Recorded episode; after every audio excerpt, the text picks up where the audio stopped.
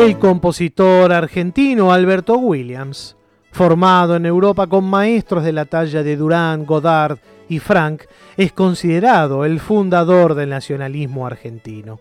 Es autor de más de 139 obras entre las que encontramos, por ejemplo, sus nueve sinfonías y abundante obra de cámara y vocal. Su desarrollo compositivo se puede dividir en tres periodos. El primero de ellos con influencias del romanticismo europeo, el segundo de clara impronta nacionalista y el tercero donde ya abraza nuevas y modernas técnicas de composición. Su séptima sinfonía, llamada Eterno Reposo, del año 1937, es una descripción musical del entierro de los primeros faraones en las grandes pirámides de Egipto. Vamos a disfrutar entonces de Alberto Williams, primer movimiento, La pirámide, de la Sinfonía número 7 en Re mayor, opus 103, llamada Eterno Reposo. La disfrutaremos por la Orquesta Filarmónica de Gran Canaria, dirigida por Adrian Lipper.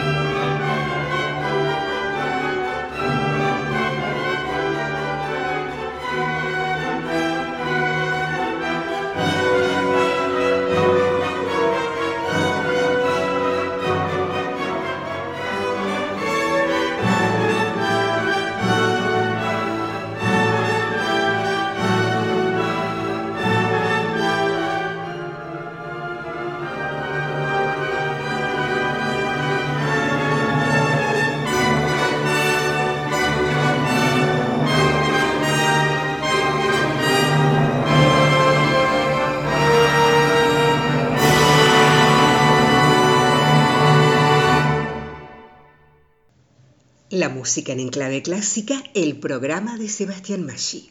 Primer movimiento, La pirámide, de la Sinfonía número 7 en Re mayor opus 103, Eterno reposo, de Alberto Williams.